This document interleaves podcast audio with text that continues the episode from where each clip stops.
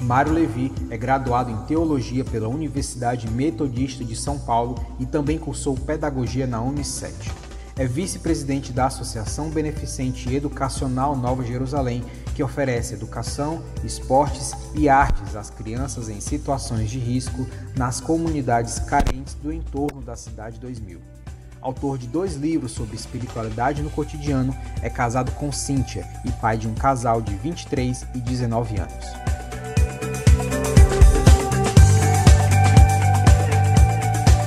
Boa noite, gente. Ah, bom. Dá um pouquinho de luz aqui, não solta o meu tempo ainda não. Eu quero só conhecer quem está conosco hoje.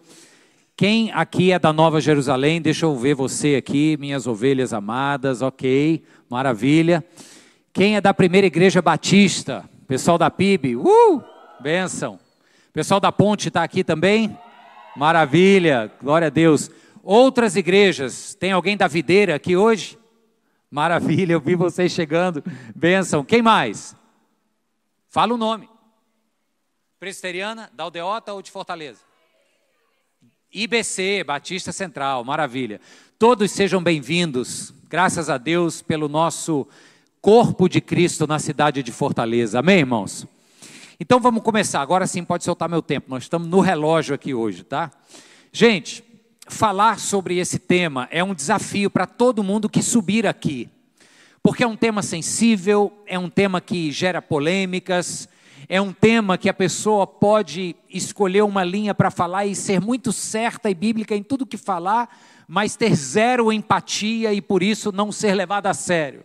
Mas também pode ser que ela queira ser tão empática e tão compreendedora de todas as condições que tende a não ser nada bíblica e comprometida com uma verdade. Então é um desafio grande. Hoje, a nossa tarde e noite é em cima desse desafio. O que é que me pediram para falar? Sobre Jesus, falando, tratando a respeito de casamento e de sexo.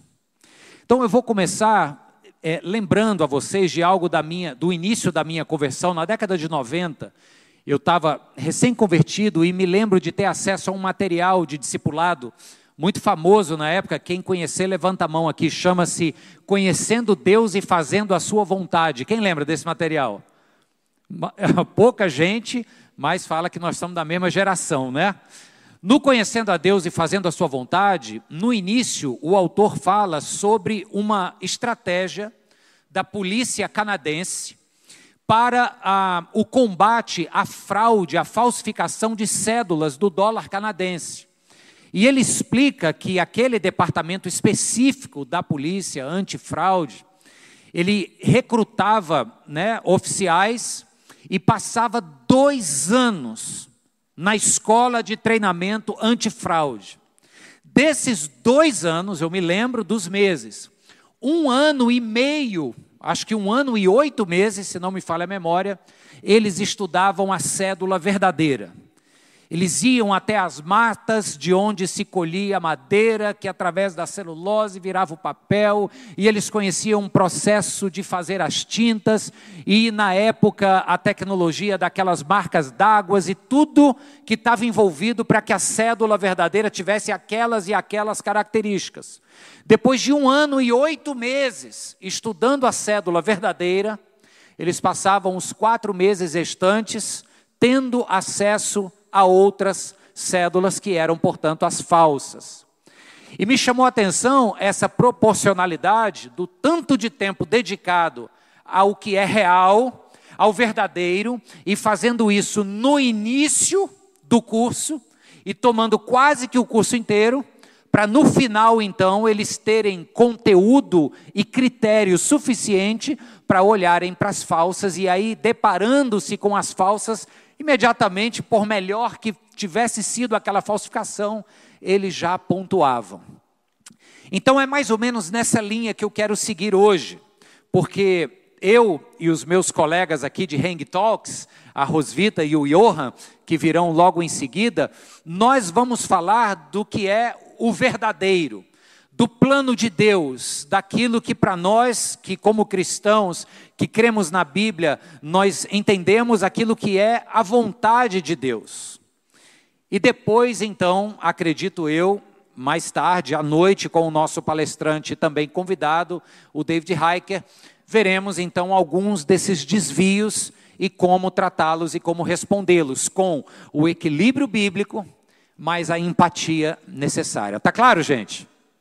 Quem conhece o C.S. Lewis, acredito que quase todo mundo já ouviu falar ou leu alguma coisa. Ele diz nessa linha que nós só sabemos dizer que determinado risco no quadro está torto porque a gente tem a noção do que é o reto.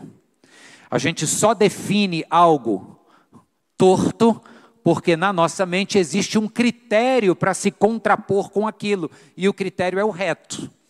Então vamos forçar a nossa vista para o reto, porque é o certo, e a partir daí a gente propõe então a nossa conversa. Chamo a sua atenção, vai ser projetado aí para o Evangelho de Mateus.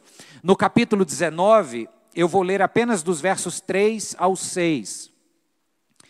Diz que alguns fariseus aproximaram-se dele para pô-lo à prova e perguntaram-lhe: E perguntaram-lhe: É permitido ao homem divorciar-se da sua mulher por qualquer motivo? Ele respondeu: Vocês não leram que no princípio o Criador os fez homem e mulher e disse: por essa razão, o homem deixará pai e mãe e se unirá à sua mulher, e os dois se tornarão uma só carne. Assim, eles já não são dois, mas sim uma só carne. Portanto, o que Deus uniu, ninguém separe. Depois daqui, Jesus continua, e aí ele é interpelado sobre a exceção à regra que Moisés apresenta, que é a questão do divórcio. O divórcio seria permitido no caso de adultério, e o divórcio que está lá registrado em Deuteronômio é muito mais uma forma de proteger a mulher, que no contexto social da época era culturalmente desmerecida, então não se podia desprezá-la por qualquer motivo. Daí a carta de divórcio, Jesus diz: Isso tudo só aconteceu, essa exceção à regra, só acontece porque o coração de vocês é duro. O Evangelho de Marcos, capítulo 10, ele fala, é, registra esse mesmo diálogo. Mas o que, que eu quero atentar aqui, irmãos? Repito, para a gente voltar os olhos para o que é reto, voltar os olhos para a cédula verdadeira, tá? Aqui eu diria que mais importante até do que é que Jesus responde é a linha de raciocínio que ele tem. E aqui eu chamo a sua atenção. Preste atenção aqui comigo. Jesus vai falar como Deus, como autor das Santas Escrituras, por inspiração divina, Jesus vai falar que pela dureza do vosso coração, Moisés precisou permitir a carta de divórcio no caso de relação sexual ilícita. Só que ele diz assim: porém, no início, não era esse o plano. Aí é essa parte que eu quero que você atente. Mais do que o conteúdo da resposta de Jesus, mais importante é a forma como ele leva os seus interlocutores a pensarem. Ele diz assim: ó, vocês querem falar de divórcio, se pode ou se não pode, na verdade o tema em pauta é casamento. Só que por causa da dureza dos seus corações, falar de casamento é ter que considerar divórcio. Aí Jesus diz: porém, vamos voltar as nossas vistas, vamos voltar as nossas mentes para o início. Aí Jesus vai para onde? Gênesis 2, 24.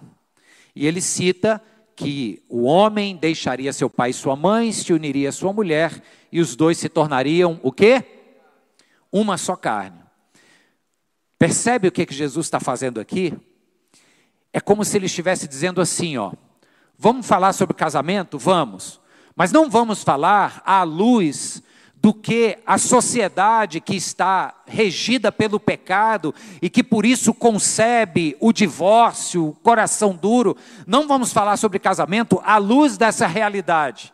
Se o assunto é casamento, vamos considerá-lo à luz do original, da cédula verdadeira, daquilo que é reto, do propósito de Deus. Isso é muito importante, gente, por quê? Porque eu me lembro quando eu era tinha, aí eu tinha uns 14 para 15 anos, né? Na minha adolescência eu estava lá na musculação, na CGD, lembra? CGD. e malhando e tal. Olha aí, quem disse vixe já tem mais de 40, fácil.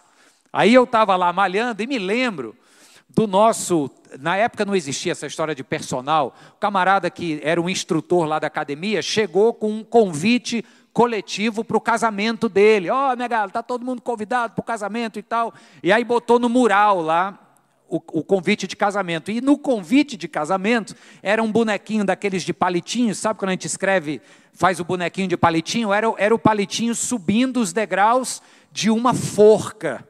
E, ele, e o convite era assim: venha testemunhar o meu enforcamento. E aí, do lado, com a mão na corda, assim, para puxar o, o, o, buraco lá no chão, estava a noiva também de palitinho com véu.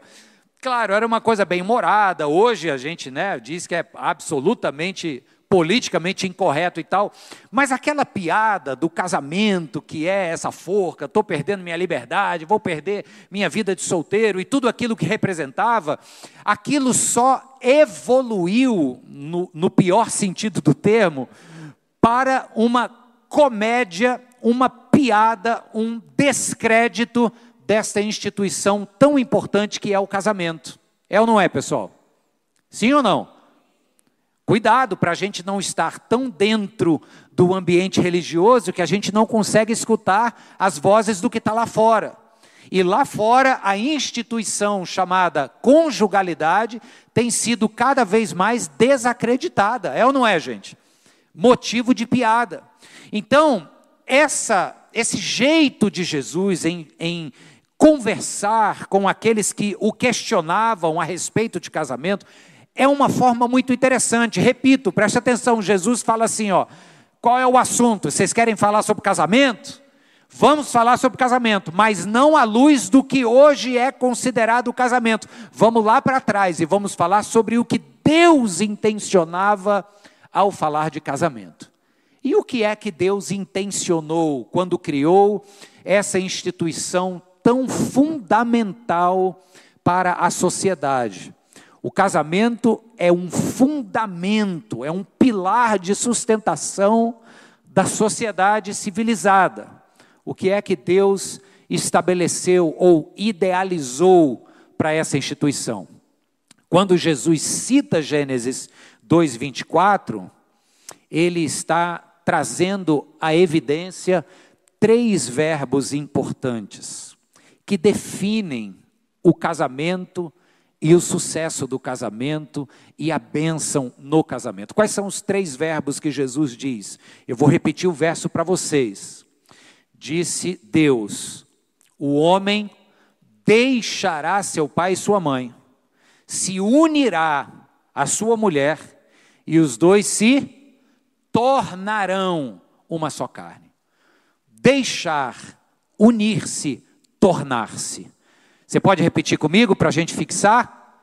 Deixar, unir-se, tornar-se. Só vocês agora, vai? Deixar quem? O que? Pai e mãe.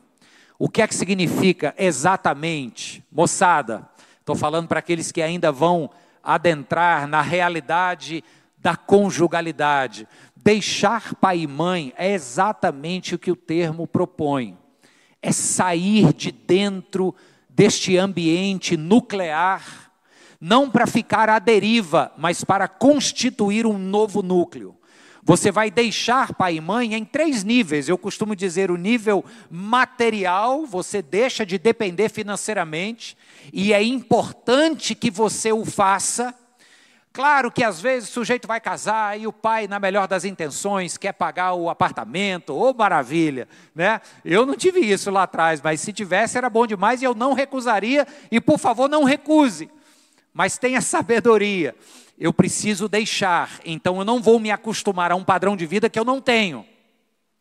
Então ele deixa materialmente, ele deixa geograficamente. É importante sair de dentro da casa. Às vezes existem contextos em que o, o, casal casa e ainda fica morando na casa dos pais. Acontece, mas não é o ideal. E se acontecer, coloque uma linha do tempo, dizendo: oh, a gente vai ficar aqui porque a obra lá ainda está acontecendo, não tem para onde a gente ir ainda, mas vai durar seis meses, um ano, que seja. Porque o padrão de Deus é o seguinte: construa seu próprio lugar, dependa dos seus próprios recursos. Então é um deixar material, geográfico e emocional. Não tem mais aquela história da mulher correr para a barra da saia da mãe quando o marido fizer raiva. Em outras palavras, se eu deixei pai e mãe, eu aprendo a cuidar e a tratar das minhas questões.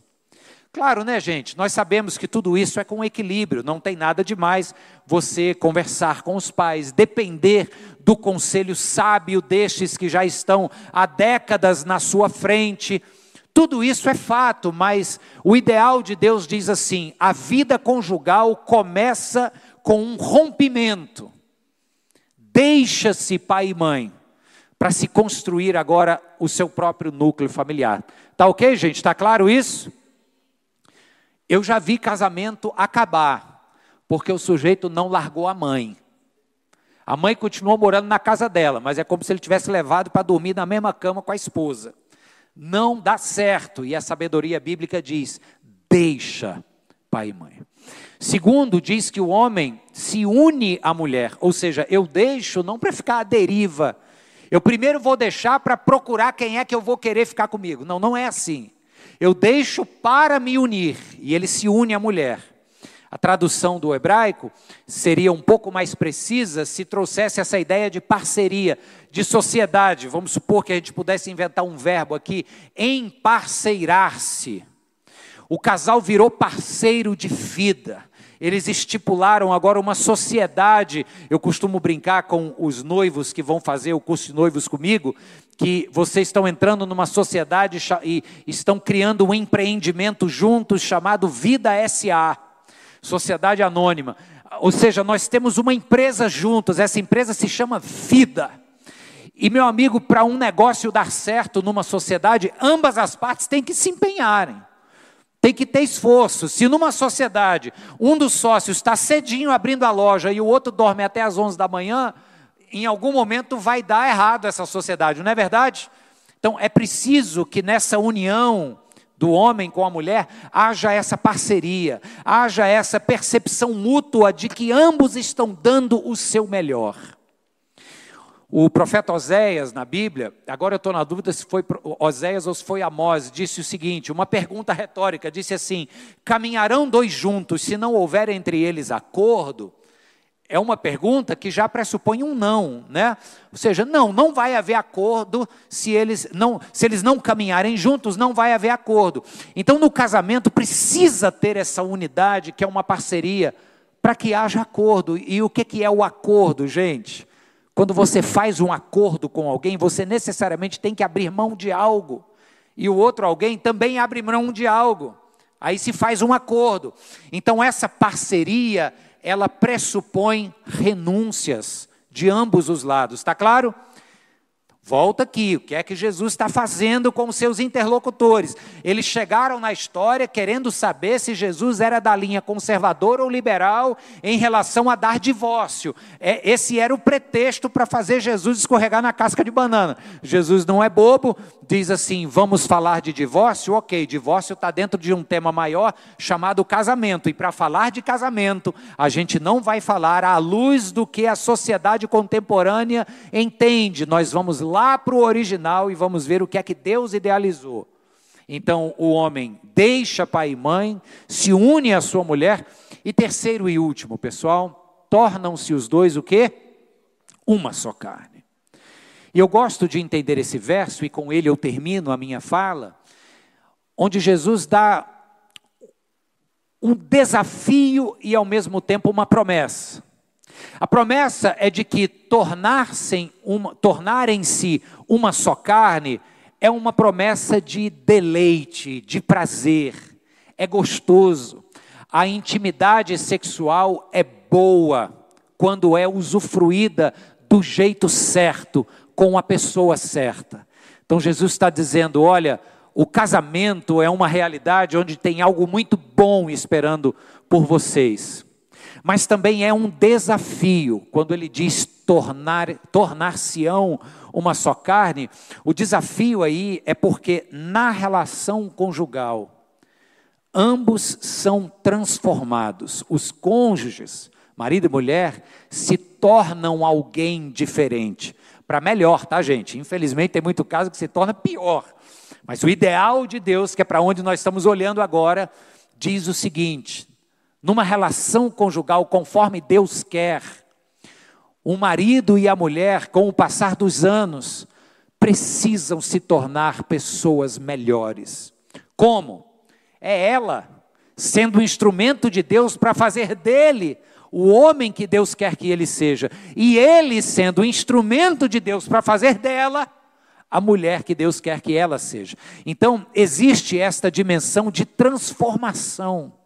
O casamento que Deus idealizou é esse espaço onde as duas partes se permitem mudanças, serem transformadas uma pela influência do outro e tornando-se possivelmente ou preferivelmente pessoas melhores.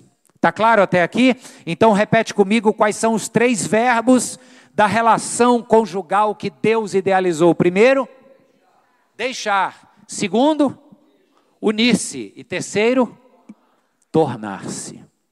Não caia na besteira de querer pensar sobre casamento e tudo que está atrelado ao casamento, sexualidade, compromisso, renúncia, não caia na besteira de considerar todos esses assuntos à luz do contexto moderno em que estamos.